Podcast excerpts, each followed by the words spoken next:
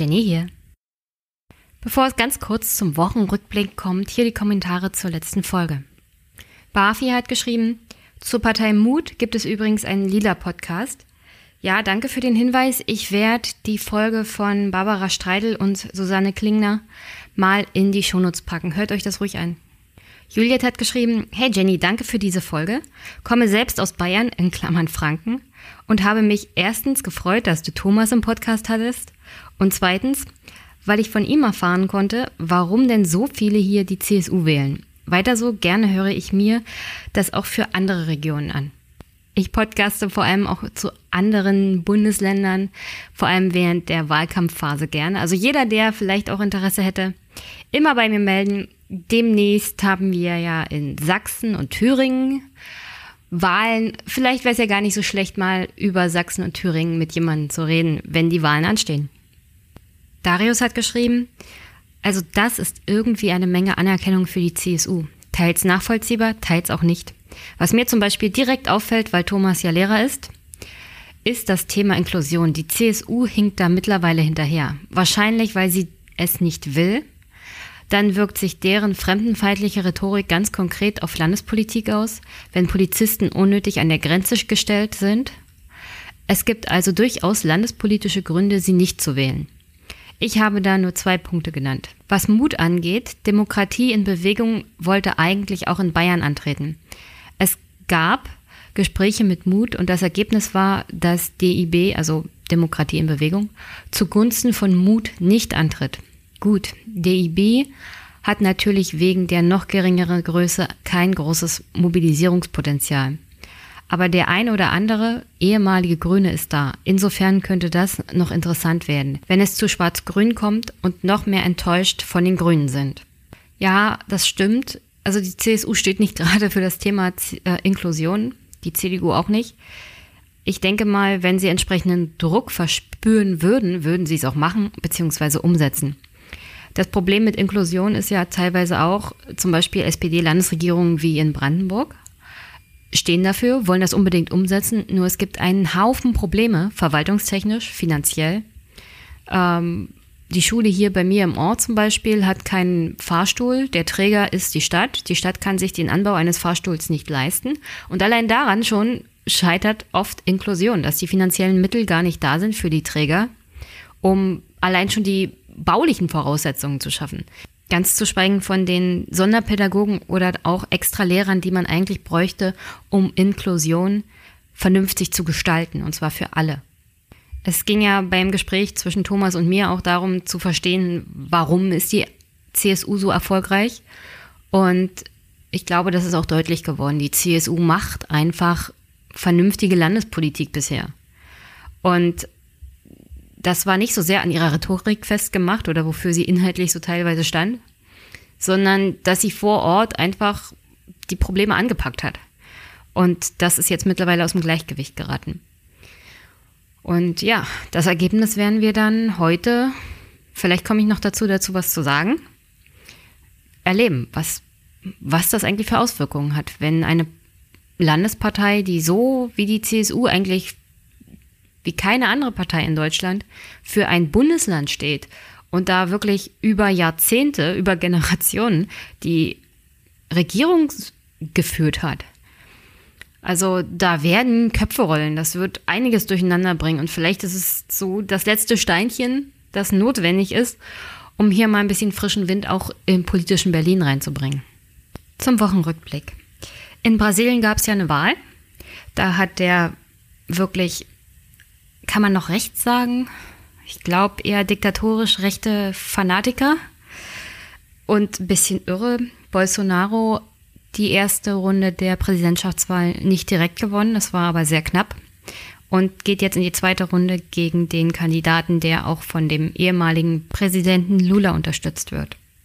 Auch in der zweiten Runde könnte es sehr, sehr knapp werden, vor allem weil der Kandidat der eher linken Mitte Koalition in Brasilien jetzt nicht so bekannt ist. Der einzigste Grund, warum er so weit vorne ist, ist tatsächlich, dass, naja, Lula praktisch gewählt wird und nicht der Kandidat selber. Und das ist natürlich sehr schlimm.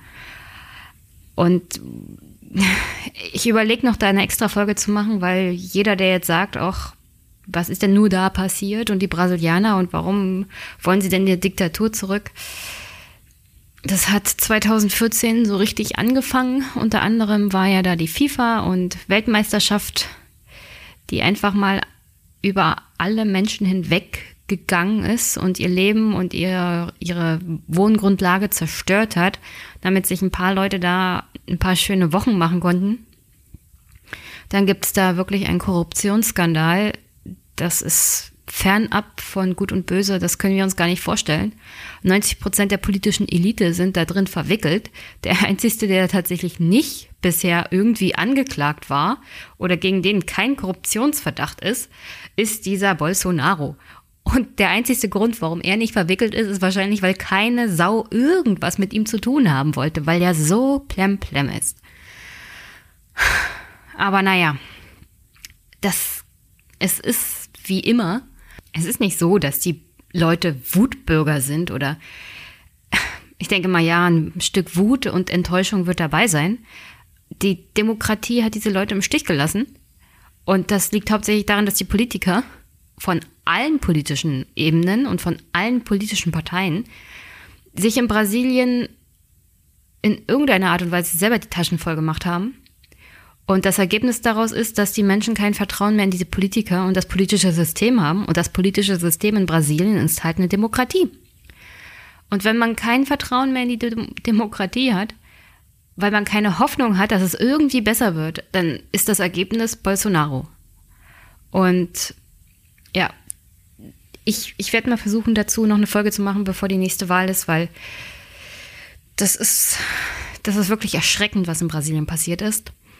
Und dagegen ist wirklich kein politisches System und keine Demokratie gefeit, dass die politische Elite dermaßen, also völlig neben der Spur agiert und völlig den Boden der Tatsachen verlässt und offensichtlich im Glauben ist, dass das keine Konsequenzen hat, ihr Handeln. Aber als Parlamentarier und als Vertreter der Bevölkerung und der Bürger, die einen wählen, hat man besonders moralische Verantwortung.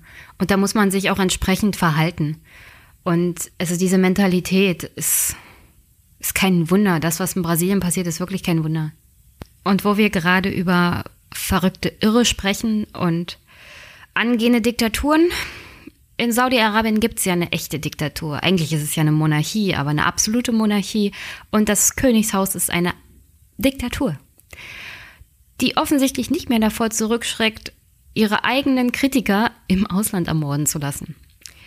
Der Journalist Khashoggi wurde in offensichtlich, es, es ist ja nur eine Vermutung, aber offenkundig hatte die saudi-arabische Botschaft bzw. das Konsulat in der Türkei betreten und ist seitdem nicht mehr gesehen worden. Es gibt die Vermutung, dass er im Konsulat ermordet wurde und seine Leiche zerstückelt und entfernt wurde. Die Türkei hat davon wohl entweder Video- oder Audioaufzeichnungen, ist noch nicht ganz so klar. Ich denke mal auch ganz stark, die Türkei hätte das unter dem Deckel gehalten, wenn sie nicht gerade in so einer Art Hegemonialkonflikt mit Saudi-Arabien wäre. Lustig dabei vor allem ist, dass unser Außenminister Herr Maas gerade erst Friedenspfeife geraucht hat mit Saudi-Arabien und wir immer noch dabei sind, Saudi-Arabien mit Kriegswaffen zu unterstützen, damit sie im Jemen zum Beispiel die ganze Bevölkerung ausrotten können. Aber Herr Maas ist der beliebteste deutsche Minister, wie es so typisch ist für einen Außenminister. Ich halte ja nicht viel von der Regierung Trudeau, aber da hat sie wenigstens Haltung bewahrt. Ein bisschen Haltung würde auch Herrn Maaßen und unserer Bundesregierung in dem Fall gut zu Gesicht stehen. Über tote Journalisten und Journalistinnen in Osteuropa wundere ich mich zum Beispiel auch nicht mehr. In Bulgarien ist die Journalistin Marinova ebenfalls ermordet worden. Sie ist eine auf einer langen Liste von europäischen Journalisten, die offensichtlich mit dem Leben dafür bezahlen, wenn sie untersuchen, wo eigentlich EU-Gelder so hinfließen, vor allem in Osteuropa. Und mich kotzt es wirklich mittlerweile nur noch an, dass es nicht sein kann, dass EU-Fördermittel offensichtlich in Europa von der Mafia benutzt werden können, um Geld zu waschen und sich zu bereichern und Brüssel da offensichtlich bei zuguckt und keinerlei Hand, Handhabe hat. Wie kann das denn überhaupt möglich sein? Ich meine, wenn die SPD, wenn die Linke, wenn die CDU immer alle dastehen und sagen, wir brauchen mehr Europa, dann heißt das auch, dass wir anscheinend überhaupt keine Kontrolle mehr darüber haben, dass die Mafia hier Gelder abzweigt ohne Ende. Und wenn man das mal untersucht und nachforscht, weil alle möglichen Leute dann da ihre Finger mit drin haben, dann werden die Journalisten umgebracht. Das, also mir fehlen da mittlerweile nur noch die Worte. Um so viel Inkompetenz in Worte zu fassen, was da in Brüssel abgeht und die tragen genauso die Verantwortung dafür wie die bulgarischen Behörden. Aber wenigstens ist der Täter schnell gefasst worden und wird demnächst auch vor Gericht gestellt. Aber das ist einfach nur noch erschütternd. Erschütternd ist auch, dass das Landgericht Gießen das Urteil gegen die Ärztin Christina Hegel wegen angeblicher illegaler Werbung für Abtreibung bestätigt hat. Ich hatte ja dazu zwei Folgen gemacht es bezieht sich auf den Werbepara also Werbeverbotsparagraphen 219a Strafgesetzbuch. Frau Henel hatte auf ihrer Homepage informiert über Schwangerschaftsabbrüche, dass sie die durchführt unter anderem. Und das Landgericht Gießen hat das bestätigt, dieses Urteil. Und ich finde, in einer progressiven und liberalen Gesellschaft ist das einfach nicht mehr für eine Frau zu ertragen, dass es nicht sein kann, dass wir selber entscheiden, ob wir uns beraten lassen oder nicht und von wem. Und es kann auch nicht sein, dass Ärzten verboten wird, darüber aufzuklären. Das ist keine Werbung.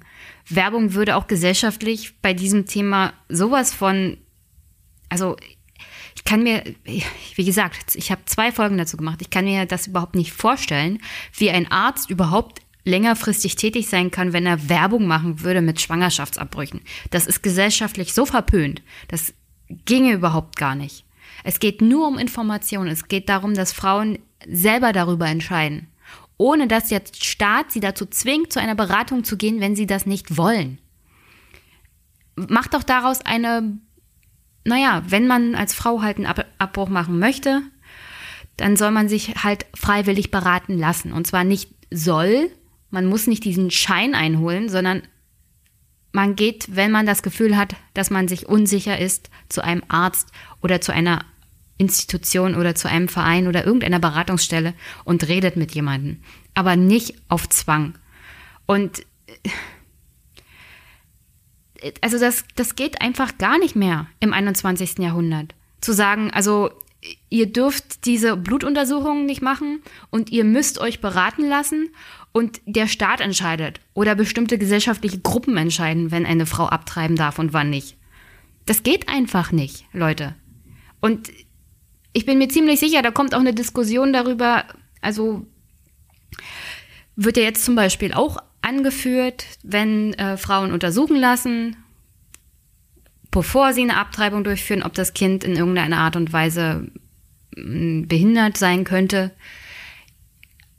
das gute Recht dazu steht jeder Frau zu, diese Untersuchung machen zu lassen und dann zu entscheiden, ob sie das Kind möchte oder nicht. Und das ist eine private Entscheidung und da hat sich keiner drüber einzumischen. Und ich weiß, da gibt es einige, die sind anderer Meinung, aber das ist halt die Entscheidung der Frau. Und da sehe ich jetzt auch überhaupt keinen Diskussionsrahmen mehr dazu. Weil wir im 21. Jahrhundert sind und jede Frau kann das für sich selbst entscheiden. Und wenn sie den Partner da mit einbinden will, dann kann sie das tun. Aber ich möchte darüber einfach nicht mehr diskutieren müssen. Dass offensichtlich es in Ordnung ist, wenn homosexuelle Paare heiraten, weil wir eine so progressive und liberale Gesellschaft sind. Aber wer eine Frau entscheidet selber darüber, ob sie ein Kind kriegt oder nicht. Da müssen noch bestimmte Voraussetzungen erfüllt sein oder müssen bestimmte Sachen berücksichtigt werden. Nein, das ist einfach Feierabend. Darüber kann man nicht mehr diskutieren. Und deswegen also ich hoffe, dass Frau Henel da demnächst erreicht, dass der 219a gestrichen wird und dass es eine Reform des 218 Strafgesetzbuch gibt. Und zwar in diese Richtung, dass es einfach nicht mehr sein kann, dass das strafbar ist, ohne Beratungsschein abtreiben zu lassen. So viel zu einer persönlichen Schmerzgrenze. Eine andere persönliche Schmerzgrenze ist auch in Berlin mit meiner Geduld, was die Koalition zwischen CDU und SPD angeht, erreicht. Denn, oh Wunder, oh Wunder, Herr Maaßen ist immer noch im Amt. Und die SPD ist immer noch in der Koalition mit der CDU-CSU. Also, nicht mal zu reden von dem ganzen Dieseldesaster, das jetzt auch noch oben drauf kommt.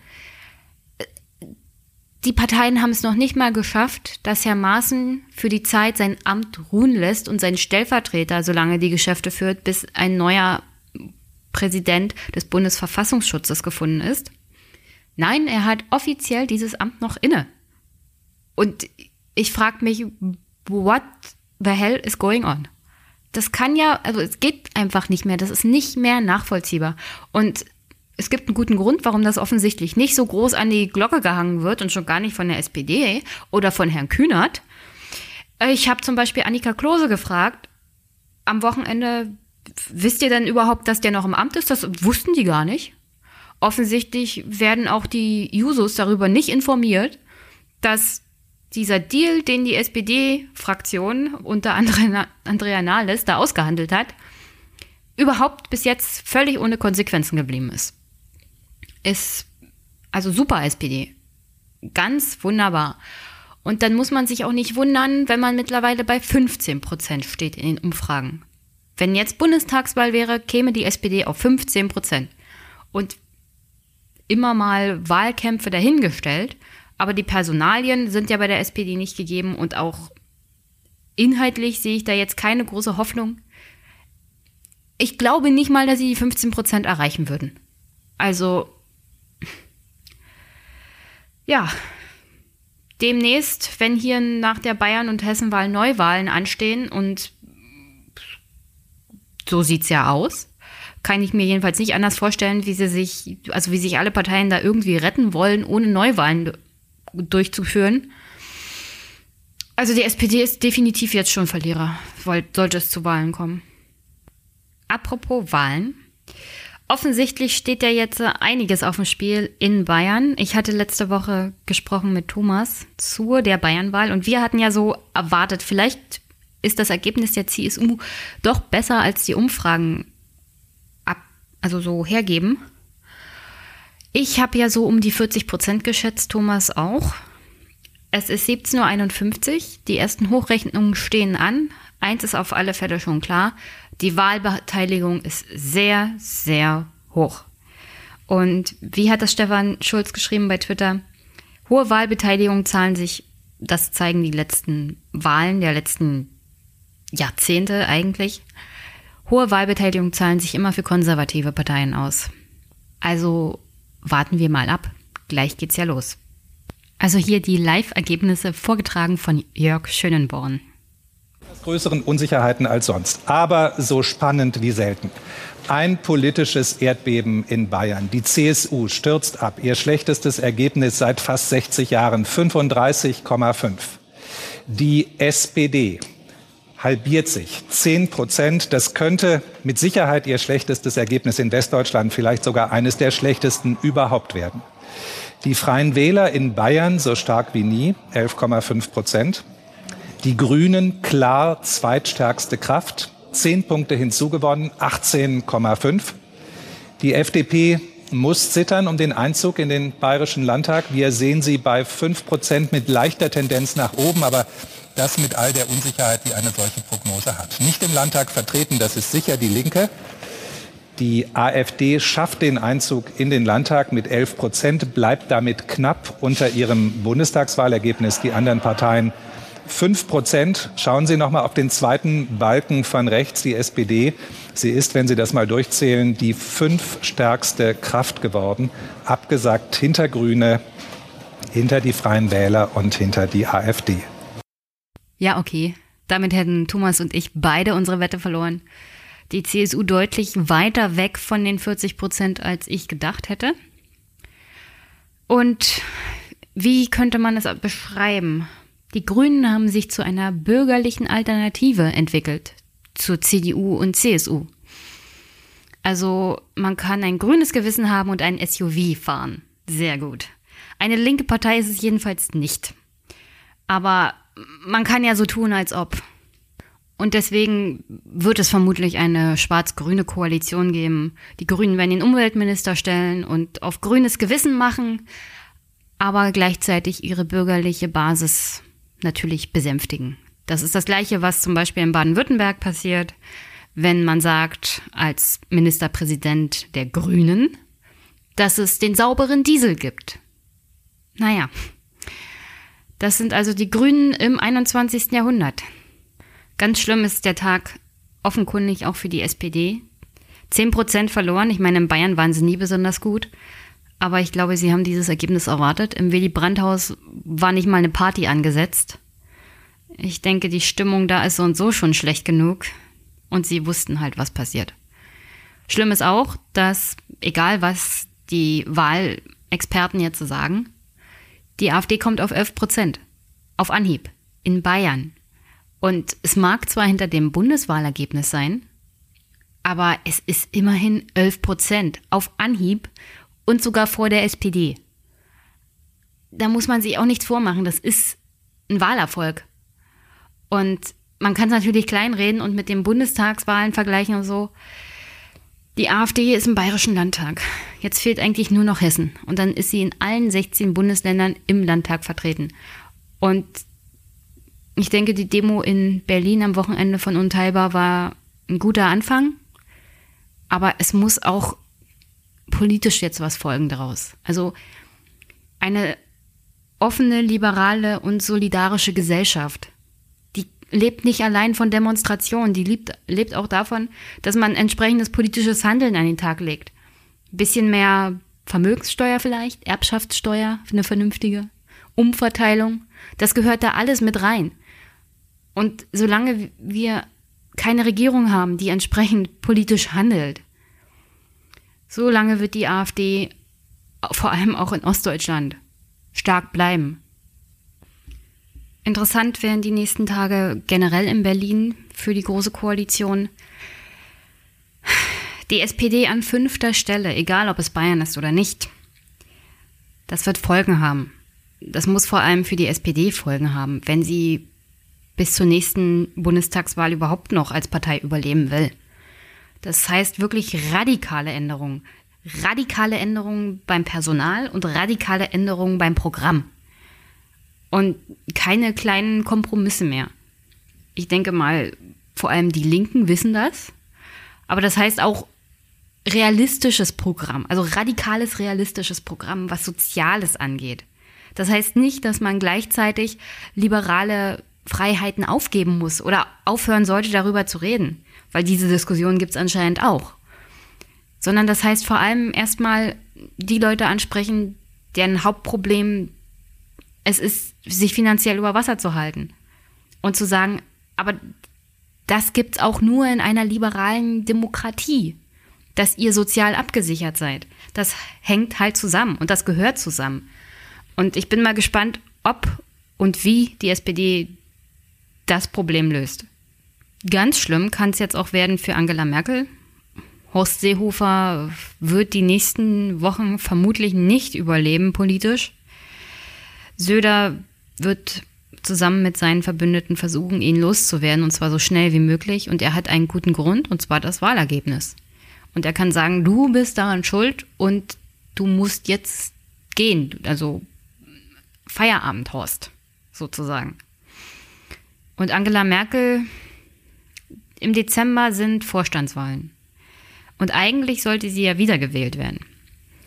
Aber es ist auch schon interessant, dass Schäuble sich in einem Interview so weit vorgewagt hat zu sagen, also eigentlich bräuchten wir jetzt was Neues. Und eins haben wir von der CDU und auch von der CSU gelernt.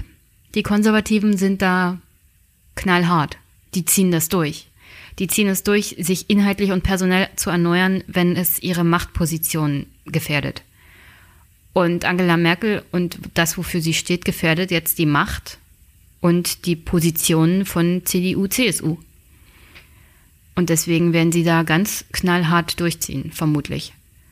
Es könnte sogar passieren, dass Angela Merkel jetzt im Dezember nicht mehr Vorsitzende der CDU äh, Deutschlands ist. Und daraus, also davon sollte die SPD mal was lernen, wie die Konservativen das so machen. Die ziehen das dann einfach durch. Und da muss man auch teilweise den Hut vorziehen. Aber es gibt mittlerweile einen Live-O-Ton von Lars Klingbeil und es ist teilweise schade, dass ich nicht Videos mache, weil Lars sieht ganz schön mitgenommen aus. Was das Ergebnis der SPD angeht, ich will gar nicht zu denen gehören, die alles schönreden. Das ist eine sehr bittere Niederlage für die SPD. Natascha Kohn, die bayerische SPD, haben bis zuletzt gekämpft. Dafür auch nochmal ein großer Dank. Und das ist aber bei weitem nicht das Ergebnis, das wir erhofft hatten. Wir werden es jetzt analysieren. Sowohl in Bayern als auch in Berlin müssen wir uns das Ergebnis sehr sorgfältig anschauen.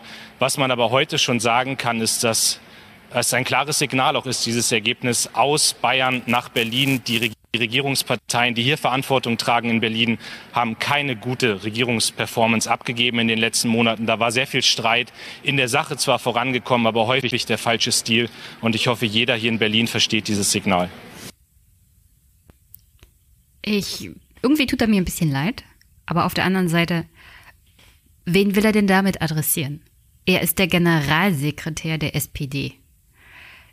Er hat unter anderem mitgeholfen, dieses ganze Maßentheater mit zu initiieren, weil er von Angela Merkel ein Handeln verlangt hat, so dass seine Vorsitzende vorgeprescht ist und einen Deal und das zweimal ausgehandelt hat, der zu nichts geführt hat, außer dass Herr Maaßen immer noch Präsident des Bundesverfassungsschutzes ist. Ja, irgendwann ist es nicht mehr, aber momentan ist es noch und damit ist das Ergebnis von SPD-Handeln gleich null. Niemand nimmt diese Partei mehr ernst. Und ich weiß nicht, was, was will er analysieren? Mit wem will er reden? Wenn er es bis jetzt nicht verstanden hat. Wen adressiert er denn da? Sich selbst nicht? Offenkundig. Auch Andrea Nahles nicht. Die ne wird ja immer noch in Schutz genommen von Leuten wie Kevin Kühnert. Oder Annika Klose. Das ist ja eigentlich eine Linke, sagen sie dann.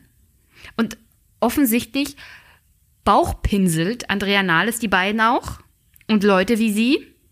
Und es gibt offenkundig auch Leute, die auf Kevin Kühnert reinfallen. Weil er ja nach außen und auf Twitter immer so wirkt, als ob er der große Vorkämpfer für eine linke Politik in der SPD ist. Was ich ihm noch nicht mal abstreiten würde. Ich glaube, er hätte schon gerne eine linkere SPD. Das Problem ist nur, er ist mittlerweile genauso in diesem Apparat, wie Andrea Nahles früher war. Und deswegen kann ich ihm einfach nichts mehr abkaufen. Und jeder, der Andrea Nahles da noch in Schutz nimmt, also da fehlen mir einfach die Worte. Eigentlich müsste der ganze Vorstand geschlossen zurücktreten und mal der Basis überlassen, den Vorstand neu wählen zu lassen. Mittlerweile sind ja die Wahlergebnisse so, dass die SPD in Bayern bei 9,6 Prozent steht. Einstellig. Ja, toll. Ganz große Klasse. Da ist nichts mehr zu analysieren, Lars. Da ist jetzt mal zu handeln. Ich verstehe nicht, wie oft die SPD eigentlich mit den Wahlergebnissen noch auf die Fresse fliegen will, wie oft sie von dem Wähler noch eine reingewirkt bekommen will, ehe sie kapiert, dass das Problem sowohl der Inhalt auch, als auch das Personal sind. Und selbst wenn sie nicht in der GroKo wären, wofür steht dann die SPD? Die schaffen es ja immer noch nicht wirklich glaubwürdig, die Agenda 2010 hinter sich zu lassen. Da geht es nicht nur um Hartz IV, da geht es auch um die Entlastung von Unternehmen. Das hat nämlich die SPD auch gemacht. Und dass sie das, also ich habe nicht das Gefühl, dass sie verstehen, was sie da angerichtet haben.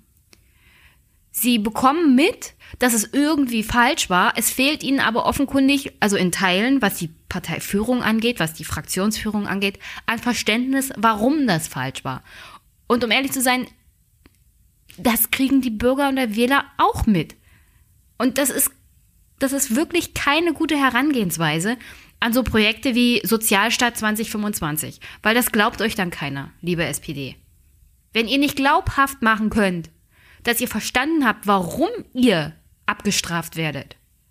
Dass ihr nicht glaubhaft darstellen könnt, dass ihr verstanden habt, was das Problem daran war, dann wird sich der Wähler auch nicht wieder euch zuwenden. Weil alles, was ihr macht, ist dann unter dem Motto, ach, die wollen unsere Wähler stimmen, damit sie an der Macht bleiben. So kommt das dann beim Wähler an. Und ich weiß nicht, mit wem Lars da reden will. Willy Brandhaus sicher mit keinem. Die haben es nämlich generell auch nicht verstanden. Und also wenn er es bis jetzt nicht kapiert hat, frage ich mich, wen er, wen er wirklich ansprechen will, der ihm das mal klipp und klar erklärt, sodass er tatsächlich handelt. So. Und bevor ich jetzt mit Lino endlich über die Hessenwahl rede, kommt hier noch ein Statement von Andrea. Und hört mal genau zu, ob ihr raushört, ob sie es wirklich kapiert hat, warum die SPD abschmiert oder ob sie die üblichen Floskeln benutzt, die eigentlich darauf hinweisen, dass sie es immer noch nicht kapiert hat. Sehr schlechtes Ergebnis für die SPD. Das ist auch ein sehr schlechtes Ergebnis für alle Volksparteien insgesamt.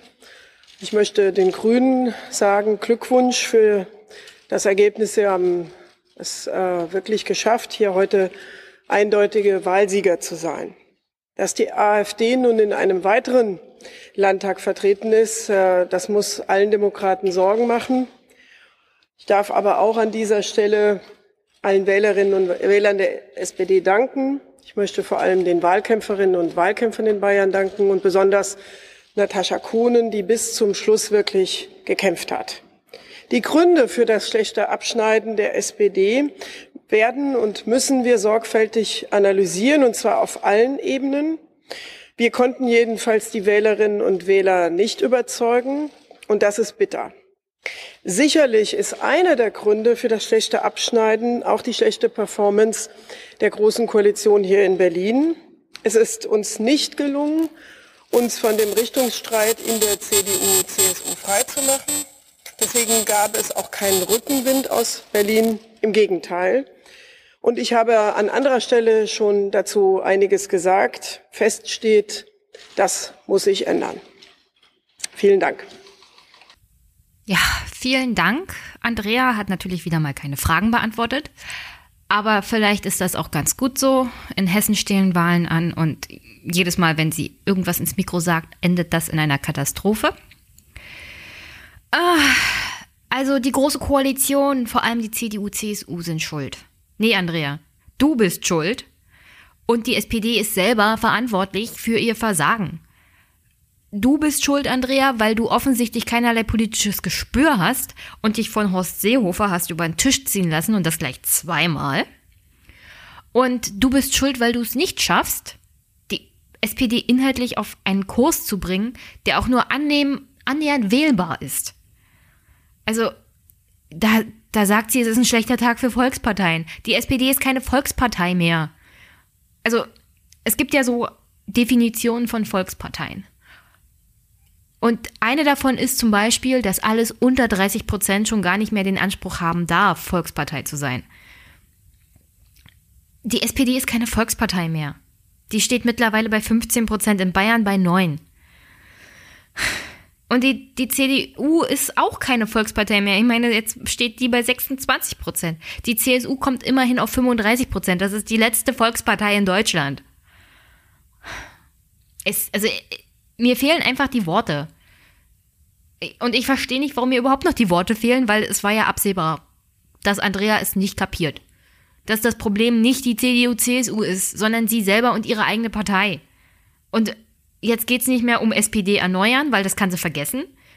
Jetzt muss sie die Partei irgendwie retten. Und ich glaube nicht, dass Andrea Nahles und Kevin Kühnert die richtigen Personen dafür sind weil die alle im Willy Brandt-Haus sitzen und sich gegenseitig bekriegen mit, der, mit dem rechten Flügel und den anderen Flügeln in der SPD und gar nicht die Zeit haben, mal darüber nachzudenken, wie wirkt denn das nach außen? Und wer sind wir und was wollen wir? Und wer ist überhaupt noch die SPD?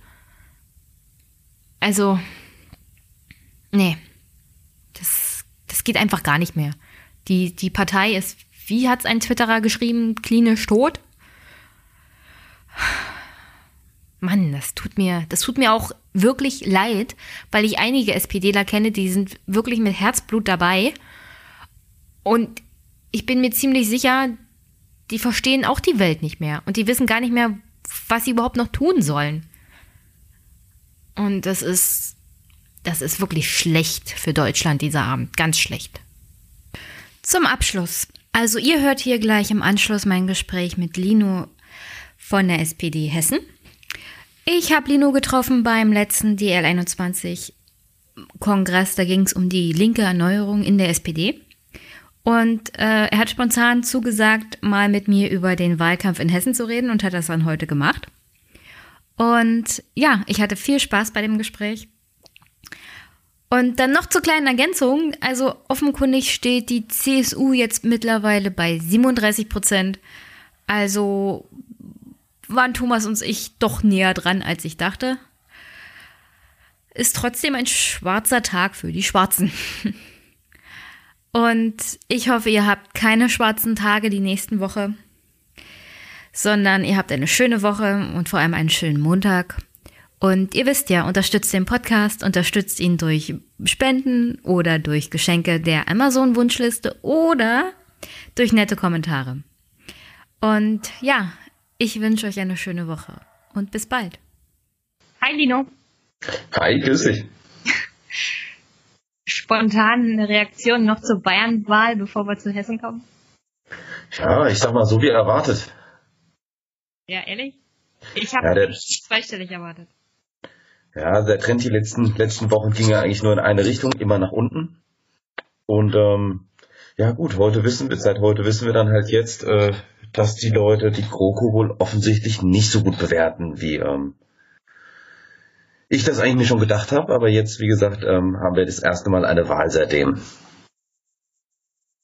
Ich bin ja der Meinung, die GroKo ist nicht das Problem. nicht alleine. Der Zustand der SPD wäre okay, mit GroKo auch schlimm. Aber allein die GroKo ist ich sehe das ganz ähnlich. Also ich glaube, dass es eine ähm, ja, multiple Krise ist. Man hat das falsche Personal, man ist in einer Koalition, in der man nicht sein sollte, die eindeutig, ähm, wo wir schon eine eindeutige Ablehnung durch die Wähler gehabt hatten bei der letzten ähm, Bundestagswahl. Wir sind inhaltlich entkernt. Ähm, ja, und jetzt kam halt in Bayern noch erschwerend dazu, dass die Grünen relativ frisch aufgetreten sind, auch einen guten, engagierten Wahlkampf gemacht haben und die Leute halt die größere Chance gesehen haben, dass eine andere äh, Partei die CSU ablösen könnte. Ähm, ja, und damit äh, erklärt sich aus meiner Sicht dann auch der große Anstieg der Grünen. Viele davon, gehe ich davon aus, dass man das bald bei den Wählerwanderungen dann sehen wird, ähm, sind ehemalige SPD-Wähler, die jetzt zu den Grünen übergewechselt sind. Ja, ich denke aber, sehr viele davon sind auch Fehler. Weil die Grünen sind ja mittlerweile eher so eine Art konservative Partei, bürgerliche Partei. Also ich sehe die Grünen halt nicht als linke Partei und nicht als wirkliche Konkurrenz, außer bei dem Öko-Thema, also Ökologie, Umweltschutz. Da gibt's ja keine große Konkurrenz für die Grünen in Deutschland. Also ich sehe da keine Partei, die sich groß hervortut. Ähm, und sonst ist das eher eine Partei seit naja, seit so fünf Jahren, 15 Jahren, naja, die eher das bürgerliche Lager anspricht und nicht wirklich SPD. Ich glaube, viele, also in Bayern ist noch ein bisschen anders. Die AfD-Wähler sind wahrscheinlich auch hauptsächlich CSU. Ähm, wobei man da dazu sagen, wie, wie interpretiert, was interpretiert, interpretiert, interpretiert man denn als links? Ähm, es gibt auf der einen Partei, Seite die ja? wirkliches Interesse an einer Steuerreform und Unverteilung hat und die Grünen scheinen mir nicht so eine Partei zu sein. Das ist jetzt, sage ich mal, ähm, also erstmal, das haben sie alles in ihrem Parteiprogramm noch drin, während wir solche Sachen schon in großen Teilen rausgeschmissen haben. Ähm, aber dazu kommt, ähm, es gibt eben noch, sage ich mal, diese andere ähm, ja, äh, Polarität, eben, ob man eher eine autoritär ausgerichtete Partei ist mit, sage ich mal, ähm, konservativen Rollenbildern oder ob man, ich sag mal, libertär ähm, in die Richtung von ähm, Freiheitsrechten, ähm, ja, und bürgerlichen Rechten und so weiter in diese Richtung geht. Ähm, da sind die Grünen ganz eindeutig als da, äh, auf der auf der Linie, was man als links bezeichnet und ähm, ja, haben da auch meistens, sage ich mal, eine klarere Haltung, als es die SPD hat.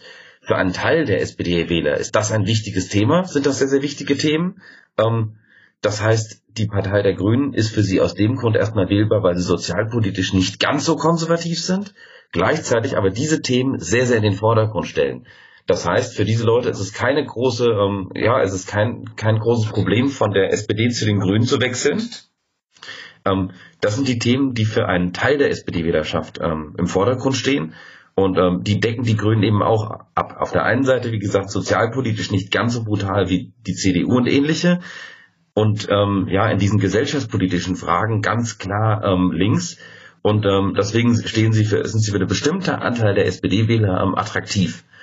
Und ähm, ja, das ist, äh, die SPD ist eben sehr ja, diffus.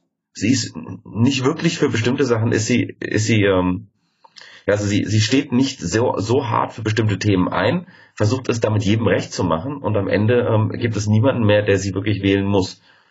Ähm, was ich noch recht interessant finde, das sollte man auch im Kontext mit der AfD sehen, ähm, dass ähm, die AfD jetzt auch deutlich unter dem Bundestrend in Bayern geblieben ist. Das heißt, ähm, ich gehe davon aus, dass tatsächlich die CSU, äh, dass der CSU gelungen ist, einen Teil der potenziellen AfD-Wähler ähm, für sich zu gewinnen.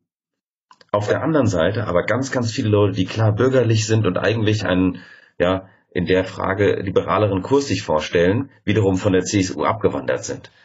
Ähm, und dass beides sozusagen parallel passiert ist das wird ganz interessant, interessant dann zu sehen, wenn man, wenn man betrachten kann, warum, äh, wie Wähler wohin gegangen sind und aus welchen Gründen. Aber dafür ist es noch ein bisschen zu früh, das, das sicher zu sagen. Ja, es war ja eher so eine spontane Reaktion. Also, was jetzt die Wahlwanderungsanalyse angeht, bin ich auch sehr gespannt. Mhm. Ähm, ist auch interessant, dass so viele Leute noch wählen gegangen sind. Also, die Wahlbeteiligung war ja extrem hoch. So, über, über 70 Prozent, das letzte Mal bei 6, 63 in Bayern. Und man könnte sagen, das widerspricht, das widerspricht eher der These, dass wenn die Wahlbeteiligung hoch ist, dass das konservative Parteien unterstützt. In diesem Fall würde man ja sagen, die hohe Wahlbeteiligung davon hat vor allem die Grüne Partei profitiert. Ja, wissen wir ja noch gar nicht genau. Kann ich mir aber schon vorstellen. Die Sache ist, wenn da bist du wieder. Ähm, die Sache ist, wenn man ähm, äh, wenn man als Wähler zur, äh, sehr wahrscheinlich weiß, dass sowieso am Ende die CSU gewinnt, hat man gar keinen großen Grund mehr hinzugehen. Und dieses Mal hatte man ja plötzlich den, hat das ja plötzlich den Anschein gehabt, die Grünen steigen auf wie sonst was und man hat hier die Möglichkeit, was zu verändern. Und manchmal ist es eben so, dass hat die Leute dann erst diesen, diesen Ruck brauchen. Außerdem das andere, was ich jetzt insgesamt auch sehe, ähm, es gibt schon so einen Trend zu einer Repolitisierung der Gesellschaft. Dadurch, dass eben da viel in Bewegung gekommen ist, leider auch nicht unbedingt in die richtige Richtung. Ähm, trotzdem ähm, hat das dazu geführt, dass die Leute sich stärker für Politik interessieren. Mehr Leuten ist das sozusagen immer ein Bedürfnis. Wir haben ja hier gerade in Hessen auch Wahl und ähm, tatsächlich kommen mehr Leute. Sonst ist es so, man nimmt einen Flyer oder stellt eine Frage, das war's. Aber tatsächlich viele Leute haben das Bedürfnis, sich mit einem über Politik auszutauschen und wollen dann sozusagen die Meinung von, von uns zu bestimmten Fragen hören. Und das ist etwas, was ich, wie gesagt, seit vielen Jahren ähm, nicht so stark hatte und was im letzten ein, zwei Jahren stärker geworden ist. Gute Überleitung? Ja. Weil heute Abend wollen wir ja eigentlich über die nächste Landtagswahl reden. Und die ist ja in Hessen. Ihr Hessen, ihr in Hessen wählt am 28.10. Ich genau. Vor allem, ja, ich habe dich vor allem gefragt, wie du das mit den Bayern siehst, äh, weil es kann ja sein, dass es Auswirkungen auf die Hessen-Wahl hat. Das ist absolut möglich, ist aber ganz, ganz schwierig ähm, zu sagen, in was für eine Richtung das geht. Es kann auch, wie gesagt, in verschiedene Richtungen gehen. Also es kann sein, dass Leute jetzt sagen, oh Gott, die, die arme SPD, wir müssen, wir müssen die jetzt noch mal wählen. Wir müssen die sozusagen unterstützen. Ja. nehmen wir auch gerne als SPD, wa? Ja, nee, aber ähm, jetzt äh, Spaß beiseite. Tatsächlich kann das natürlich schon ein, Einfluss, Einfluss haben. Wobei ähm, ich den Eindruck habe, ähm, jetzt zum Beispiel gegenüber dem Bundestrend sind die, waren die Bayernwahlen sehr, sehr abweichend. Und auch auf den, bei den bisherigen Umfragen in Hessen ist es so, dass die, dass die, ähm, dass die Trends sehr abweichend von der, von der Bundesebene sind. Also ich kann mir durchaus vorstellen, dass dass die Leute das schon als Einzel, als, als einzelne Wahl sehen, dass der Großteil der Leute sich eben anhand, anhand ihrer persönlichen Situation entscheiden. Ähm, was relativ ähnlich ist äh, wie in Bayern. Hier, also in Bayern haben über Jahrzehnte jetzt die CSU regiert. Ähm, hier in Hessen ist es seit bald 20 Jahren die CDU, die regiert. Und ähm, man merkt schon, es gibt eine gewisse Unzufriedenheit, ähm, die aber oftmals ein bisschen diffus ist. Die Leute können es gar nicht so richtig, richtig zuordnen ähm, was sie irgendwie stört. Ja, dann erzähl mir erstmal allgemein ein bisschen was zu deinem Heimatland. Weil letztes Mal habe ich mit Thomas äh, geredet und er hat versucht, mir Bayern zu erklären. Kannst du mir ein bisschen was zu Hessen erklären? Ja, also Hessen ist ein, ist ein Bundesland, ähm, klar ein Flächenland, Trotzdem ähm, mit mehreren großen Städten, klar Frankfurt, ähm, in dem etwa zehn Prozent der Wahlberechtigten wohnen, aber auch gleichzeitig im Rhein-Main-Gebiet noch weitere größere Städte wie Darmstadt, Wiesbaden, ähm, auch Offenbach, ja, das muss ich als Frankfurter auch erwähnen. Ähm, Gießen, Wetzlar und ganz im Norden eben Kassel. Und ähm, deswegen auch ein relativ vielfältiges Land. Zum Beispiel sind die, sind die Themen, ähm, die jetzt, sage ich mal, einen typischen Frankfurter Wähler betreffen, ganz andere als, sage ich jetzt mal, im Vogelsberg, ähm, was jetzt einer der ländlichen Kreise ist. Ähm, während, sage ich mal, das, das Land davon bedroht ist, dass Leute abwandern, dass Arbeitsplätze abwandern, dass es Leerstand gibt. Ähm, ja, ist in den Großstädten eben eigentlich das Gegenteil. Die werden immer überfüllter sowohl Studenten als auch Leute aus dem Umland, ähm, ganz viele Menschen sind zugezogen, da gibt es knappen Wohnraum. Das heißt, es gibt schon überall gewissen Druck, Problemdruck, aber eben ähm, schon sehr unterschiedlich. Auch die Lebensrealitäten sind damit ganz, ganz unterschiedlich von Stadt auf, auf aufs Land. Ähm, während man, wie gesagt, ähm, in den äh, in den Städten dann ähm, ja, auch andere Themen wie zum Beispiel Kinderbetreuung hat, ja, ist es dann halt dort eher, dass man überhaupt eine Art von Schule noch im Ort halten kann. Ähm, das ist vielleicht so etwas ganz, ganz allgemein. Ähm, man kann sagen, so der Süden ist sehr, sehr großstädtisch geprägt und im den gesamten restlichen Teil ist eigentlich bis auf Kassel sind eher eher kleine Mittelstädte und ähm, dörfliche Prägung. Okay. Ich kann mich noch erinnern, dass ich das letzte Mal, als die Hessenwahl auf meinem Bildschirm aufgetaucht ist in Brandenburg, das war 2008 bei der Ypsilanti Wahl sozusagen, als Frau Andrea Ypsilanti gescheitert ist. Mhm. Und das, das hat so einen eher negativen, bleibenden Eindruck hinterlassen. Danach kam ja, wie gesagt, hast du ja erwähnt, auch weiterhin CDU, erst unter Koch und dann unter Bouffier. Äh, ich glaube, du bist 2006 in die SPD eingetreten, war? Ja, das stimmt. Also so ähm, eigentlich noch als als Ypsilanti noch am Kommen war, ähm, als das äh, noch bevor dieser ganze ganze ähm, ja, Schlag da im Endeffekt kam. Ähm, und habe dann das damals mitbekommen. Ich habe das damals sehr ambivalent, ambivalent gesehen. Ich fand die Sache, dass man vorher eine Koalition ausschließt und dann es doch nicht ganz ausschließt, das fand ich irgendwie nicht okay. Auf der anderen Seite fand ich die Reaktion der Medien damals schon sehr, sehr ex extrem. Ähm, das heißt, es ging wirklich über, über Wochen, über Monate, wurde auf die SPD geschimpft, wie wir unsere, unsere, unsere Wähler verraten hätten und keine Ahnung. Das war schon wirklich kampagnenartig. Was ich mich auch noch gut dran erinnere, ist unser ehemaliger Wirtschafts- und äh, der war Superminister, Wirtschafts- und Finanzminister Clement hat kurz vor der Wahl dazu aufgerufen, nicht für ähm, Andrea Ypsilanti zu wählen. Ein Vorgang, der mir von einem ehemaligen Spitzenpolitiker innerhalb der SPD einzigartig ist. Also das ist eigentlich noch nie vorgekommen. Also sie hatte halt sehr, sehr starken Gegenwind, auch schon im Vorfeld. Es gab einen ähm, parteiinternen Widersacher auf der, auf der ähm, am rechten Parteiflügel, ähm, gegen den sie sich knapp durchgesetzt hat seinerzeit. Ähm, und ähm, es waren vor allen Dingen dieser und einige seiner engsten Unterstützer, die am Ende dann ähm, der Regierung äh, nicht zugestimmt haben. Und ähm, was dann dazu geführt hat, dass die SPD keine Regierung bilden konnte mit äh, Unterstützung der Linkspartei, also gemeinsam mit den Grünen und dann eben mit den Stimmen der Linkspartei ähm, und was dann in Neuwahlen ähm, geendet ist. Und äh, absoluten Absturz der SPD. Genau, was ich mich noch gut dran erinnern kann jetzt, ähm, unter den damaligen ähm, vier Abweichlern, äh, drei arbeiten heute in, äh, sag ich mal, direkter Nähe zu äh, CDU und FDP. Ähm, ah. Also von daher, die sind auch ganz gut untergekommen. Also zumindest äh, muss man sich um die keine Sorgen machen.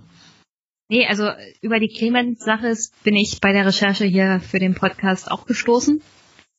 Das war ja Wolfgang Clement, der frühere Wirtschafts- und Arbeits- und irgendwie genau. Superminister unter Gerhard Schröder. Der hatte damals, war er nicht mehr Minister, der hatte sich gegen Ypsilanti ausgesprochen, weil sie unter anderem in ihrem Wahlkampf sich ausgesprochen hat, also gegen neue Atom- und Kohlekraftwerke.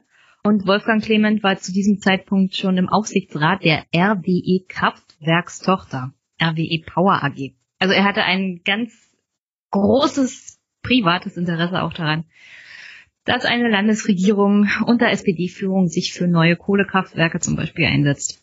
Und das Das war wieder genau. so typisch SPD, dass ich dachte, oh mein Gott. Es ist halt, ja, also muss ich wirklich sagen, also da hatten wir einen ganz großen Profi als ähm, Minister und wenn er dann danach äh, direkt Lobbyist wird, gut, wir wissen ja heute, wo, ähm, wo ähm, sein damaliger Chef, der Schröder, heute arbeitet oder ähm, äh, der anderen großen Partei der Grünen, ähm, die damals mit uns der Koalition war, die, der ist auch Lobbyist, nur halt für ähm, Aserbaidschan. Also von daher, die sind auch ähm, auch an anderen Stellen heute tätig, um äh, ja, sage ich mal, eher wirtschaftsorientiert. Ähm, man muss dazu sagen, es, man hat damals auch in Hessen den Kurs gefahren, ähm, sich zur Bundesspitze abzugrenzen, hatte eben äh, die Vorstellung, dass man eine sozialliberale Wende, äh, eine, Sozi eine sozial-ökologische Wende hat ähm, und äh, sich von dem neoliberalen äh, ja, Dogma, was damals die SPD in Berlin gefahren hat, ähm, trennt, dass man in andere Richtungen geht. Ähm, und ähm, das hat sehr vielen Leuten nicht gepasst. Also man brauchte nicht damit darauf hoffen, dass man dann von irgendeiner anderen Seite große Unterstützung erfährt, wenn man selbst in die Kritik gerät. Und ähm, ja, äh, das ist, es ist sehr, sehr traurig, weil danach die SPD ist abgestürzt, hat damals ähm, Thorsten Schäfer-Gümbel als Spitzenkandidaten aufgestellt und ähm, er hat äh, einige Prozent nochmal auf den letzten Metern rausholen können. Also es gab dann trotzdem ein bisschen besseres Ergebnis, als man es erwartet hatte. Ähm, trotzdem natürlich ein katastrophaler Absturz gegenüber davor. Ähm, für heutige Ergebnisse, so im Vergleich zu Bayern, wäre das immer noch ein Traumergebnis, was er damals eingefahren hat. ja, alles, alles über einem Prozent ist ja jetzt ein Traumergebnis. So, es tut mir so leid dich, es tut mir so leid. Ja, man muss dazu sagen, ich habe selbst in Bayern studiert, ähm, habe drei Jahre lang in Bamberg gewohnt, deswegen war ich dort auch in Wahlkämpfen und das war zwar immer relativ schwieriges Terrain, aber ähm, das tut mir wirklich leid auch um die Genossen dort, weil viele von denen haben trotzdem ähm, sehr engagiert ähm, ja gekämpft. Und wenn man dann aber so ja so abgestraft wird natürlich und vor allen Dingen für Dinge, die eigentlich nicht unbedingt die, die SPD in Hessen betreffen. Also ich meine, die SPD in Hessen hat seit den 50er Jahren nicht regiert. Die können nicht so viel falsch gemacht haben. Ähm, es, da sehe ich, da sehe ich es sehr, sehr schwierig, ähm, allein den, die den Bayern, Bayern, die, die Bayern ja, SPD hat ja auch eher so 60 Jahre Opposition auf dem Buckel. Ja, genau. Und deswegen, also eigentlich kann man das wenig als als Strafe der Wähler ähm, auf die auf die ähm, bayerische SPD beziehen, weil für was wollen sie sie abstrafen? Das, das ist Oppositionsarbeit hat sie an sich immer ganz ordentlich gemacht. Nur ähm, deswegen. Und halt nicht honoriert. Ja ich sehe, es ist schon eher, es ist schon eher eine Reaktion auf den Gesamtzustand der SPD auf Bundesebene und ähm, die Koalition und ich sag mal gut, die Sache, äh, die ähm, Causa ähm, Maßen oder jetzt zuletzt äh, die Dieselaffäre, wo man jetzt sich noch als Sieger, als moralischer Sieger ähm, fühlt, nachdem die Gerichte einen dazu zwingen, ähm, ja, äh, im Dieselbereich ähm, Fahrverbote zu erteilen. Ähm, sowas wirkt natürlich auch auf Wähler. Ja, was auf Wähler auch ganz Knoch wirkt, sind die Reaktionen bei Twitter von Ralf Stegner oder Thomas Oppermann. Soll ich mal kurz erzählen? Ja, gerne. Ralf Stegner meint also, die Nerven oder die Aushalteeinstellung äh, ist mittlerweile ein bisschen weniger, was die große Koalition angeht. Wobei ich der Meinung bin, was? Du hast noch Nerven, in, in der großen Koalition zu bleiben? Okay, dir kann man also nicht mehr helfen. Und Thomas Oppermann ist der Meinung, die SPD hätte ja die Mitte preisgegeben und deswegen verliert sie jetzt als Volkspartei. Wer sagt das? Thomas Oppermann. Okay. Und es gibt Untersuchungen, die belegen, dass die SPD verliert, weil sie ihre ursprünglichen Wähler, alles was mit unterer Mittelschicht und Unterschicht zu tun hat, die hat sie preisgegeben. Deswegen verliert sie. Die Mitte der Gesellschaft war der SPD nie wirklich treu ergeben als Wähler. Die treu ergebenen Wähler hat sie hinten runterfallen lassen nach Agenda 2010 und Co. Und so leicht kriegst du sie nicht wieder.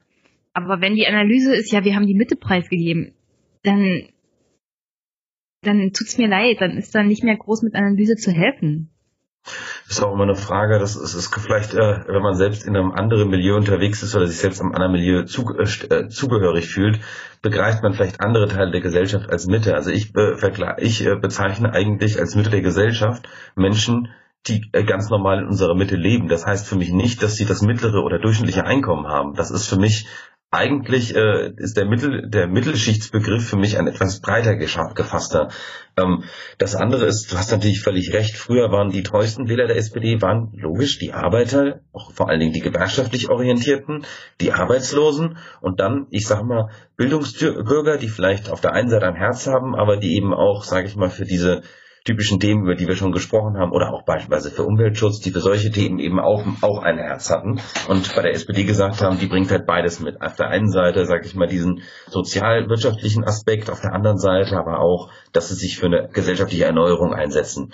Ähm, ja, und die SPD steht für beides nicht mehr richtig. Ähm, zunächst hat sie eben mit der Agenda die ähm, Wähler der Unterschicht komplett fallen lassen. Ähm, und sich nicht besonders um äh, ja, Neu Erschließung neuer Wählerschichten gekümmert. Natürlich, die Arbeiter wählen, ähm, äh, wählen heute auch nicht mehr in dem Maße SPD, aber haben es in den letzten Jahren eigentlich noch getan. Sie nahmen an Gesamtzahl ab, aber statt das neue Dienstleistungsprekariat aktiv anzusprechen, hat man sich eigentlich immer wieder versucht, um dieselben Wähler zu konkurrieren wie die CDU, die FDP, die Grünen und eigentlich alle anderen Parteien. Und das, und das hat man dann auch noch schlechter gemacht als die anderen offensichtlich. Es hat nämlich nicht geklappt. Und ähm, ja, mein, Problem, also mein Problem ist damit einfach nur immer dieser Begriff Mitte, ohne zu sagen, was meint er denn eigentlich? Und also ich, also ich kann es halt nicht mehr nachvollziehen, wenn die SPD im Jahr 2018 genauso wie die CDU sagt, wir wollen die Mitte vertreten und keiner sagt, wer ist denn die Mitte? Wen wollen wir überhaupt ansprechen und mit welcher Politik? Und deswegen, damit kann ich gar nichts mehr anfangen. Und es ich meine, wie viel Beratung braucht jemand wie Thomas Oppermann, damit ihm klar wird, dass das einfach nur noch Gelaber ist? Also wir wollen die Mitte ansprechen. Was, was heißt das denn, Thomas? Mein persönliches Ziel ist nicht, ähm, Menschen wie äh, Thomas Oppermann zu überzeugen. Mein persönliches Ziel ist es, dass die SPD anfängt, Wähler zu überzeugen.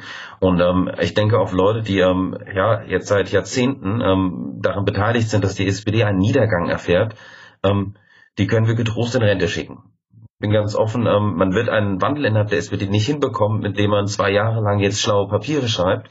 Wenn es darum geht, dass wir den Papierkrieg, äh, dass wir äh, ja, Wahlkämpfe mit Papierkriegen gewinnen, dann werden wir bei 100 Prozent. Wir haben wirklich sehr, sehr gute, ähm, sehr, sehr schlaue Leute bei uns in der Partei, haben auch gute Inhalte im Prinzip. Wir haben die FES, die jedes Jahr uns Expertisen macht, wie die Vermögensungleichheit ansteigt. Und am Ende steigen wir mit Leuten in den Wahlkampf, die sagen, ja, wir wollen keine Vermögensteuer. Also am Ende, das wird nicht helfen. Wir müssen, um Glaubwürdigkeit zu erlangen, irgendwann auch an unser Personal ran. Ähm, Gleichzeitig müssen wir eine inhaltliche Neuausrichtung machen, aber ich glaube nicht, dass jetzt zum Beispiel morgen Thomas Oppermann ähm, oder ähm, Olaf Scholz, der damals an der Ausarbeitung der Agenda 2010 beteiligt war, jetzt ähm, im Finanzministerium die Politik von Schäuble weiterführt. Ich glaube nicht, dass der sich vor die Fresse stellt und sagt, so, wir machen jetzt die Abwicklung der Agenda 2010. Das, das, ich bin, ich bin ein Mensch, der ähm, Würde auch Fantasie besitzt, aber dafür reicht's nicht. Abgesehen Würde euch auch keiner ja. abkaufen. Nee, nee.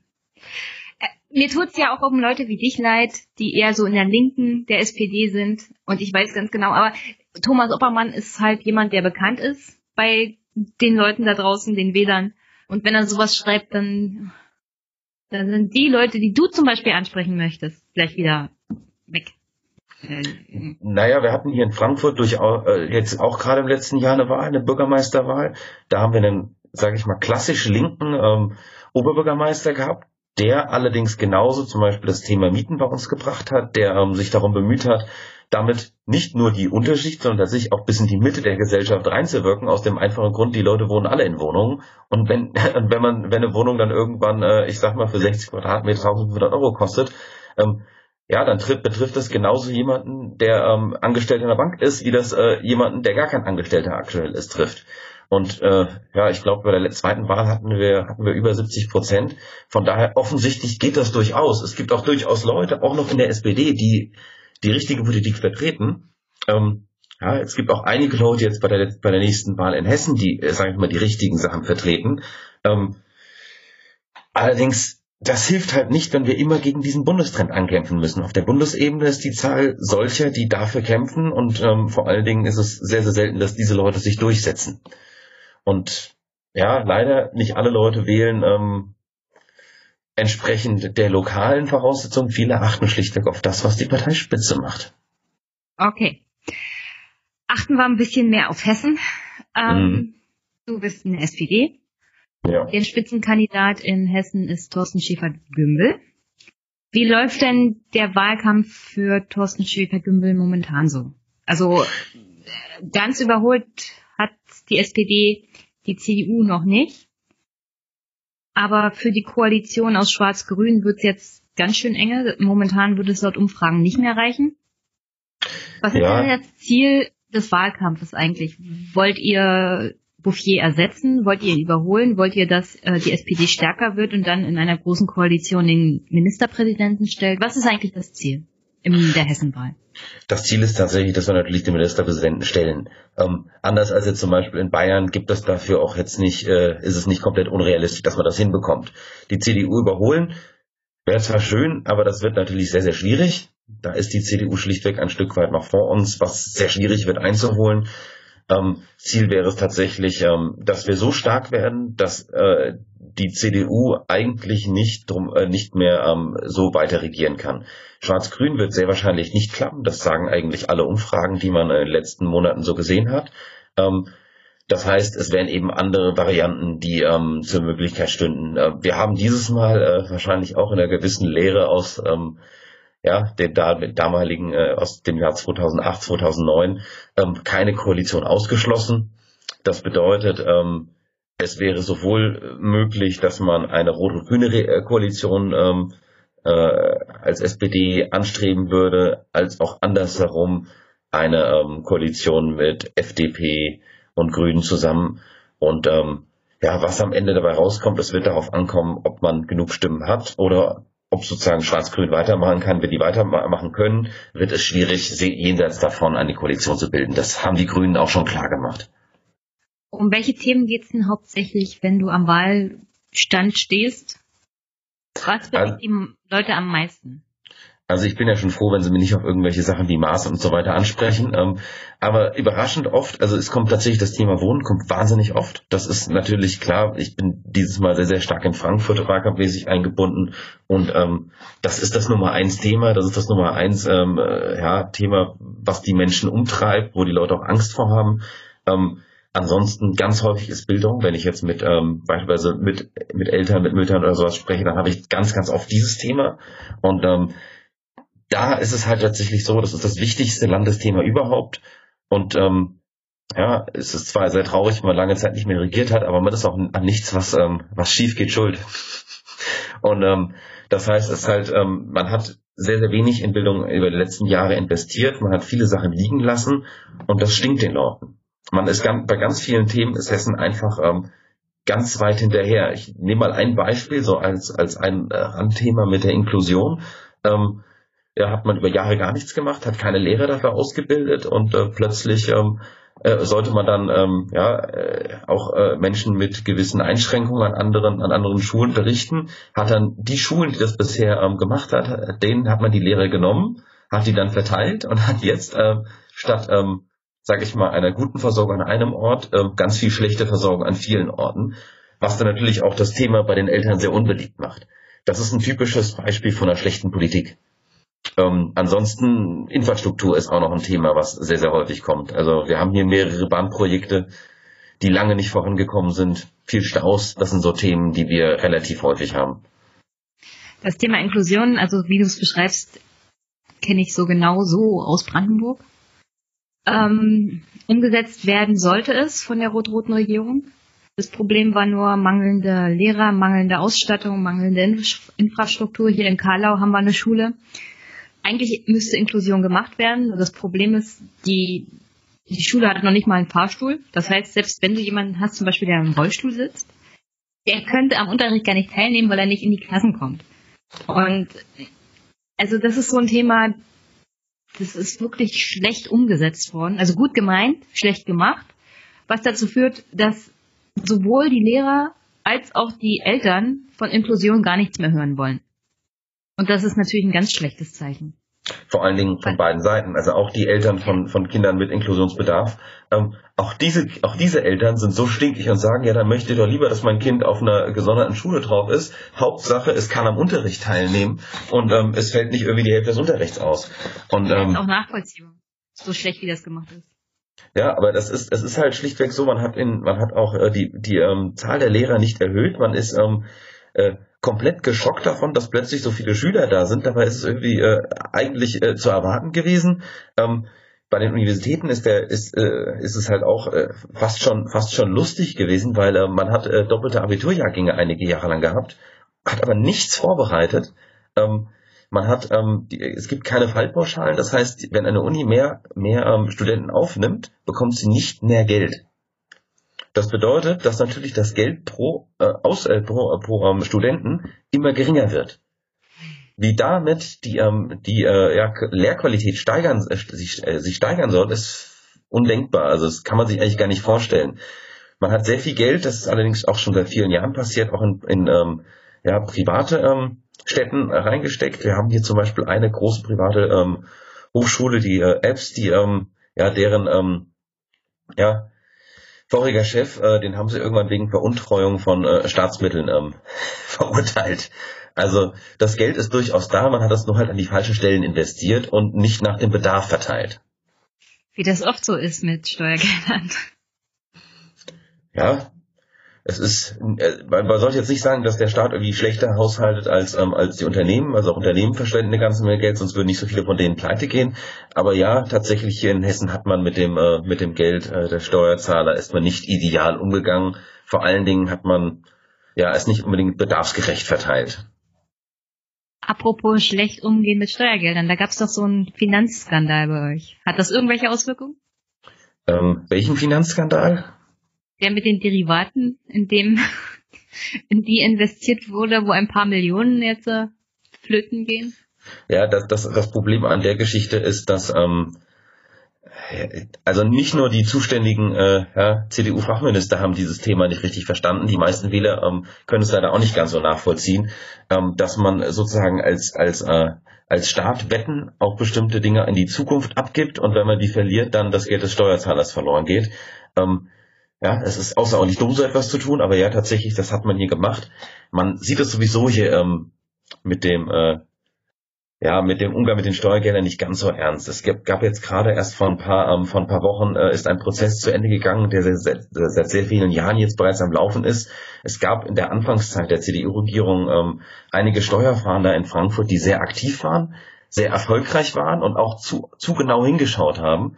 Ähm, Einige Zeit später hat man dann diese Leute ähm, für geisteskrank erklärt und ähm, eingesperrt und natürlich auch aus dem Beamtendienst entlassen. Jetzt ist dieses Verfahren ähm, gütlich beendet worden. Das heißt, man hat tatsächlich ähm, hat der hat der hat der Staat hat das Land Hessen zugegeben, dass äh, das wohl damals falsch war und ähm, hat eine Entschädigung äh, dort hinterlassen.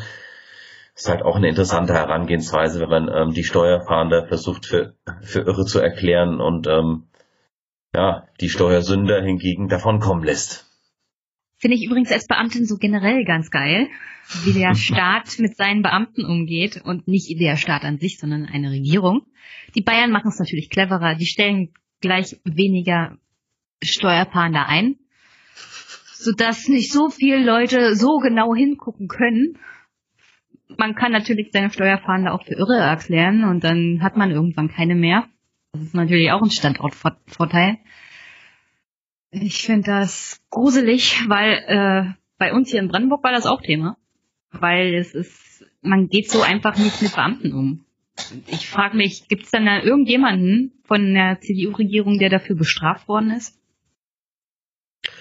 Nein. Das Antwort ist, ist kurz. irgendjemand nein. bestraft worden, weil er illegalerweise diese Leute für irre erklärt hat? Nein. Oh Gott. Ähm, der Grund, warum es damals überhaupt bekannt wurde, ist, weil ähm, ja sich äh, sich im Endeffekt äh, die Verwandten dann irgendwann von denen an die Presse ge gewandt haben und dann natürlich die Opposition, damals glaube ich auch die SPD, darauf aufmerksam geworden ist und dann äh, das Thema im Landtag äh, auf die Tagesordnung gesetzt hat. Ansonsten säßen diese Leute wahrscheinlich bis heute dort.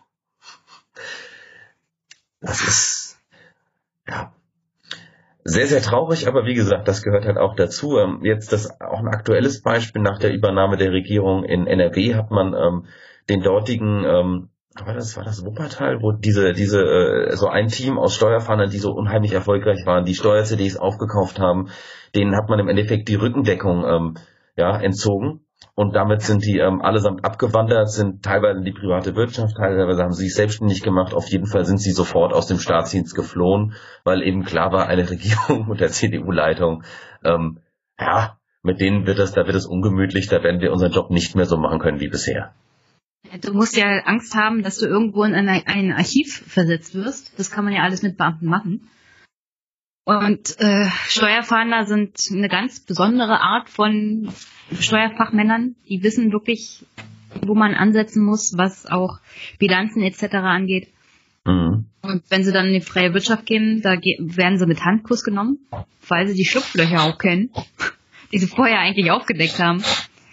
Ähm, du bezahlst auch viel Geld, um diese Leute auszubilden. Also allein meine Ausbildung hat 25.000 Euro gekostet. Mhm. Steuerfahnder, da kannst du nochmal so viel drauflegen. Aber das sind die absolut wert. Also das holen die beim ersten Fall rein. Und also das kann nicht ein Standortfaktor sein für eine für eine Landesregierung oder für ein Land, wenig Steuerfahnder zu haben oder sie schlecht zu behandeln. Und dass die CDU das macht, die ja immer groß tönt, dass sie verantwortungsvoll mit Steuergeldern umgeht, ja, also vor allen Dingen, wenn man sich äh, Wirtschaftskompetenz auf die Fahnen schreibt, weil für mich ist Steuerhinterziehung ganz klar, ist eine Wettbewerbsverzerrung, weil in dem Fall, in dem, in dem, äh, in dem Moment, wo einer meiner Wettbewerber weniger Steuern zahlen muss als ich, ich kenne das selbst, ich bin Personalberater, bin selbstständig. Ähm, die ganz großen Beratungen haben natürlich Holdinggesellschaften, haben natürlich viel bessere Möglichkeiten, ihre Gewinne, äh, sage ich mal, legal zu schmälern. Ich habe diese Möglichkeiten nicht und damit habe ich natürlich eine andere, andere ähm, ja, Belastung, als das meine Wettbewerber haben. Ähm, und ähm, ja, deswegen so, äh, wenn ich dann immer höre, die CDU wäre so furchtbar wirtschaftsfreundlich, also ich muss sagen, ich habe bisher von Landesseite her praktisch keinerlei Unterstützung gehabt als, als Gründer ähm, in den letzten drei Jahren. Von daher, ähm, jetzt im Moment bin ich auch gerade dabei, dass ich eine zweite Gesellschaft am Gründen bin und ich warte seit, ich glaube, drei Monaten darauf, dass sich da in dieser Hinsicht was bewegt. Ähm, also die Verwaltung ist nicht besonders effizient in Hessen und ähm, Wundert auch nicht, wenn man ähm, die, ja, wenn man im Endeffekt äh, kein Geld da reinsteckt, sich nicht darum bemüht, auch nicht in die Digitalisierung davon ernsthaft ähm, investiert. Klar, dass dann wenig passiert. Besonders stinkig sind bei uns ähm, ja, ähm, die Polizisten beispielsweise, weil wir aus der Tarifgemeinschaft der Länder ausgetreten sind und sie damit einfach schlechter bezahlt werden als alle anderen in Deutschland. Ähm, Was? Ja, und ähm, die, das, das lieben die Leute. Das finden die einfach klasse, dass sie einfach, dass, dass wir einfach schlechter zahlen als andere. Und ähm, ja, deswegen. Streiken dürfen ja Polizisten nicht. Genau. Was für ein Sauhaufen.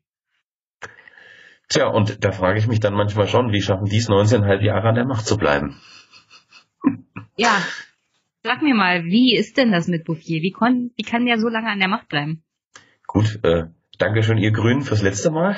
Das hätte ja nicht sein müssen. Ja, ist halt so. Also im Endeffekt, ähm, irgendwie haben sie es halt bisher geschafft, ihre Stimmergebnisse zu halten. Jetzt selbst sind sie ja, sind sie ja auch unter Druck geraten, verlieren deutlich an Prozent. Ähm, äh, und zwar an, äh, ich gehe davon aus, an, an alle möglichen im Moment. Ähm, also die Unzufriedenheit ist schon durchaus da. Jetzt muss es halt noch am Ende reichen, dass tatsächlich es mal endlich wieder eine Mehrheit jenseits der CDU gibt. Ich finde das noch für die Wähler besonders wichtig, weil bei der letzten Bundestagswahl waren die einzigen Parteien, die eine Koalition mit Merkel ausgeschlossen haben, die Linkspartei und die AfD. Hm. Es ist halt, das ist halt scheiße. Also wenn man zur Wahl geht und man, egal wo man sein Kreuz macht, auf jeden Fall ist am Ende die CDU am Ruder.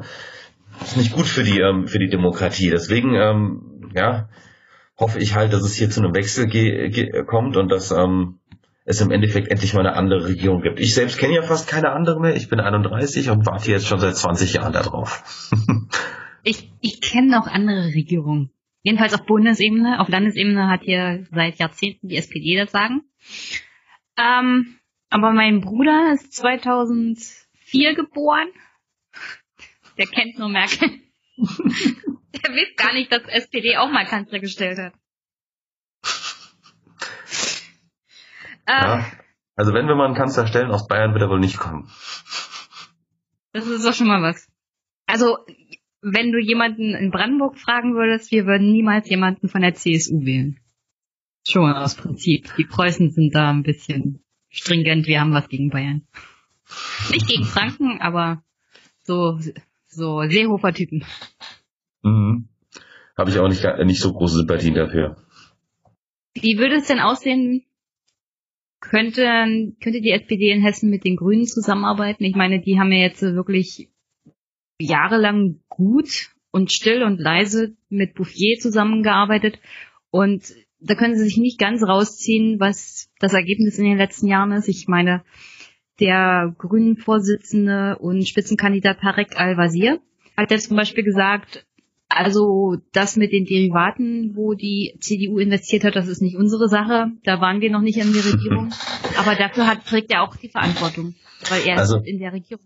Also ob die, ob die Grünen, also Tarek Al-Wazir wurde vor, bis vor einigen Jahren von der CDU tatsächlich noch, ähm, weil, er Migra weil er einen Migrationshintergrund hat, äh, beschimpft. Ähm, Sie haben einen Großteil ihrer politischen Positionen eingepackt. Ich sehe eigentlich, also ich, ich sehe sie äh, für hinreichend flexibel, als dass sie mit praktisch jedem regieren können. Ähm, deswegen, ich habe keine große Angst, dass das nicht möglich ist. Meine größere Angst ist, ob der Wille da ist, ob sie sich nicht jetzt äh, mittlerweile so sehr an ähm, Frau Bouchier angeschmiegt haben, ähm, dass sie ihn gar nicht mehr loslassen wollen. Ähm, das ist eher meine Sorge. Ähm, deswegen, ich glaube, äh, dass man statt CDU dann die Grünen wählt, das äh, sichert einem nicht, äh, dass man, dass man die CDU los wird. Da muss man tatsächlich schon anders wählen. Ähm, aber ich glaube, dass man durchaus mit denen koalieren kann an den Inhalten, die sie ins Wahlprogramm schreiben.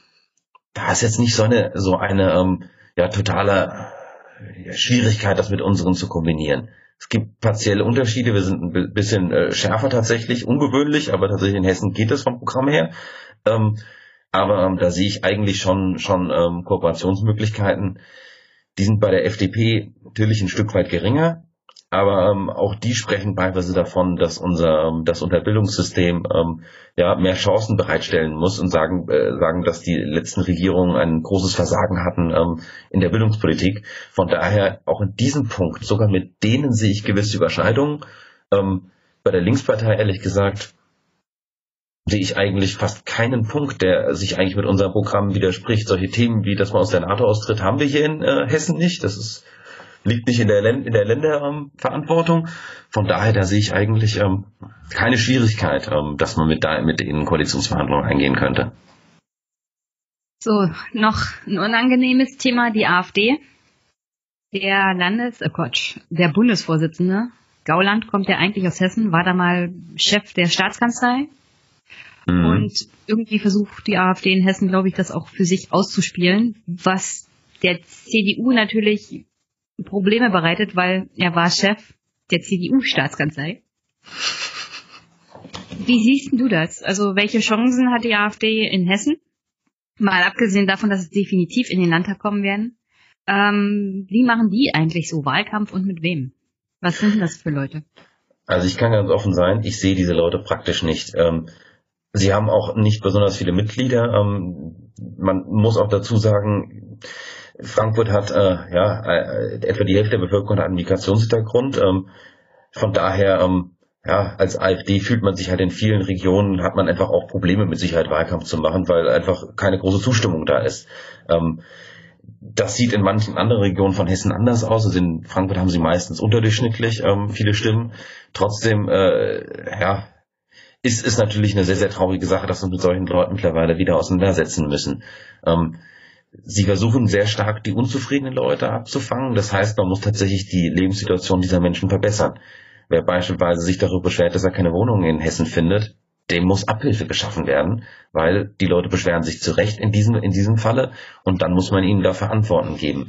Ähm, wie gesagt, vor Ort mit ihnen auseinandersetzen, kommt eigentlich nicht vor, weil sie machen praktisch keinen Wahlkampf. Sie hoffen darauf, dass die, ähm, ja, in, in, dass, sag ich mal, die Enttäuschten von sich aus zu ihnen kommen, ohne dass sie etwas dafür tun. Ähm, sowieso ist im Wahlkampf präsent. Ich sehe regelmäßig ähm, äh, die CDU noch außer der SPD und ansonsten eigentlich relativ selten Wettbewerber anderer Parteien. Manchmal hat man eine Partei irgendwo einen Stand, aber ansonsten personenmäßig sieht man kaum welche davon. Was ich immerhin äh, ganz gut finde, keine der Parteien, äh, die bisher im Landtag vertreten ist, möchte eine Koalition mit der AfD eingehen. Sogar die CDU hat sich davon äh, distanziert. Das ist bei der Hessen äh, CDU. Wir haben ja jetzt gerade schon über ein bisschen über die Personalien, über ähm, die Verfehlung von denen äh, gesprochen. Ähm, ja, ist in der, in dem Sinne schon ganz freudig. Man erinnert sich ja schön daran, dass der vorige Ministerpräsident, CDU-Ministerpräsident Koch, ähm, immer Kampagnen gegen Migranten gemacht hat und äh, damit auch versucht hat, seine Wahlen zu gewinnen. Ähm, ja, immerhin, sogar die CDU schließt eine Koalition mit ihnen aus. Ähm, je nachdem, wie das Wahlergebnis ist, ich hoffe, die bleiben auch dabei.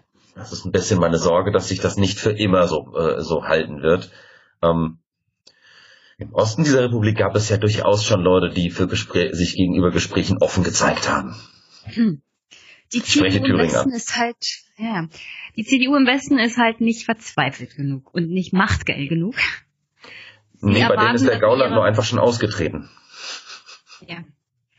Ah, ja, also im Westen und äh, Hessen ist ja ein gutes Beispiel da bist du halt 20 Jahre an der Regierung und selbst wenn du jetzt Wahlverluste einfährst, ist es eher wahrscheinlich, dass die CDU da den Ministerpräsidenten weiterstellt.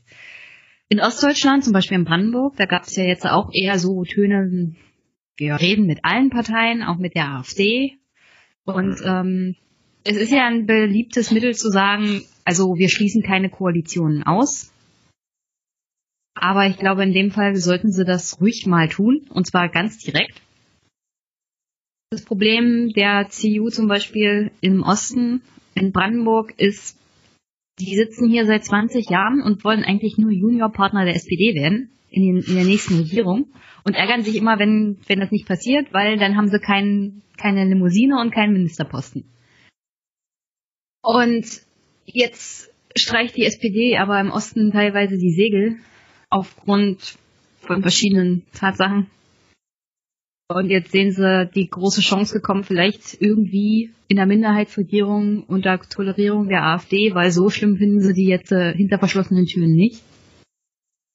Und also es gibt irgendwann für jede Partei, also CDU, den Punkt, wo sie sagen, naja, dann machen wir halt mit denen zusammen und dann regieren wir sie klein. Und ich glaube nicht, dass sie richtig einschätzen, was das bedeuten würde. Da regieren wir sie klein. Äh, das war der Plan, ähm, mit dem man Hitler zum Reichskanzler ernannt hat. Also von daher, man sollte aufpassen, ob man mit verfassungsfeindlichen Parteien ähm, Koalitionen eingeht. Man kann ja auch offen sagen, also in der Frühphase der Gründung der Linkspartei in manchen Landesverbänden waren da tatsächlich Leute, die schwierig waren. Das hat sich aber gewandelt. Bei der AfD gibt es, äh, gibt es auch eine Wandlung. Nur, dass sie in die falsche Richtung geht. Also die, die AfD hat begonnen als eurokritische ähm, Partei, die irgendwie äh, einen leichten rechten Einschlag hatte. Ähm, und ist mittlerweile ähm, ja komplett abgedriftet äh, äh in, in sage ich mal, unter dem Einfluss äh, dieses Höckeflügels, aber auch der Gauland, die Töne, die da kommen, sind schlichtweg verfassungsfeindlich. Mit so einer Partei auch nur ähm, ja das Gespräch zu suchen, kommt mir nicht in den Sinn, kann ich nicht verstehen. Ähm, ihnen beizukommen ist eigentlich nur möglich, indem man die Menschen wieder von sich überzeugt, indem man die Menschen tatsächlich ihnen ja eine Perspektive bietet. Und ähm, das ist ja letztlich der Nährboden, auf dem sie auch ähm, entstanden sind. Gut, dann hoffe ich mal, dass du im Wahlkampf jetzt die nächsten zwei Wochen noch erfolgreich bist und dass die SPD da ein bisschen mehr Perspektive in Bayern in Bayern ähm, geben kann weil äh, so schlimm wie in Berlin, äh Quatsch, wie in Bayern wird's hoffentlich für euch nicht. naja, da sind wir, da sind wir ähm, in den Umfragen liegen wir irgendwo äh, im mittleren 20er Bereich. Also von daher, da sind wir weit davon entfernt, was in Bayern ist. Ähm, aber trotzdem, das wird noch ein paar, äh, ja, ein paar, ein paar Kaffee werde ich noch trinken müssen und ein paar ähm, Hände auf den, äh, in den Wahlkämpfen schütteln und, und umherlaufen und Hausbesuche machen und so weiter und so fort. Kannst du dir sicher sein. ja, genau, keine Stimme verloren gehen. Mhm. Hast du noch was zum Abschluss zu sagen? Nee, an sich nicht. Ähm, ich bin selbst noch ein bisschen geschockt von dem, was gerade in Bayern passiert ist. Was nimmt einen mit, gerade wenn man auch drei Jahre ähm, ja mit dabei war bei denen. Und ähm, von daher, das muss ich auch erstmal verdauen und äh, Kraft tanken, damit ich morgen wieder loslegen kann. Also ich bringe gerade im alten Griechenland Kultisten um. Das ist sehr motivierend. jeder braucht irgendwo ein Hobby. Mhm. Und eine Ablenkung. Und so, so ein bisschen zocken hilft immer. Ja, cool. Dann wünsche ich dir dabei viel Spaß. Und ja, danke. Bald. Danke für das Gespräch. Ich hoffe, wir sprechen uns vielleicht. Vielleicht hast du ja Lust, in zwei Wochen mal spontan eine Reaktion, wenn dir das Wahlergebnis kommt und wenn du Zeit hast. Ja, gerne. Okay. Und sonst wünsche ich dir einen schönen Abend, Lino. Danke, wünsche ich dir auch. Tschüss. Ciao.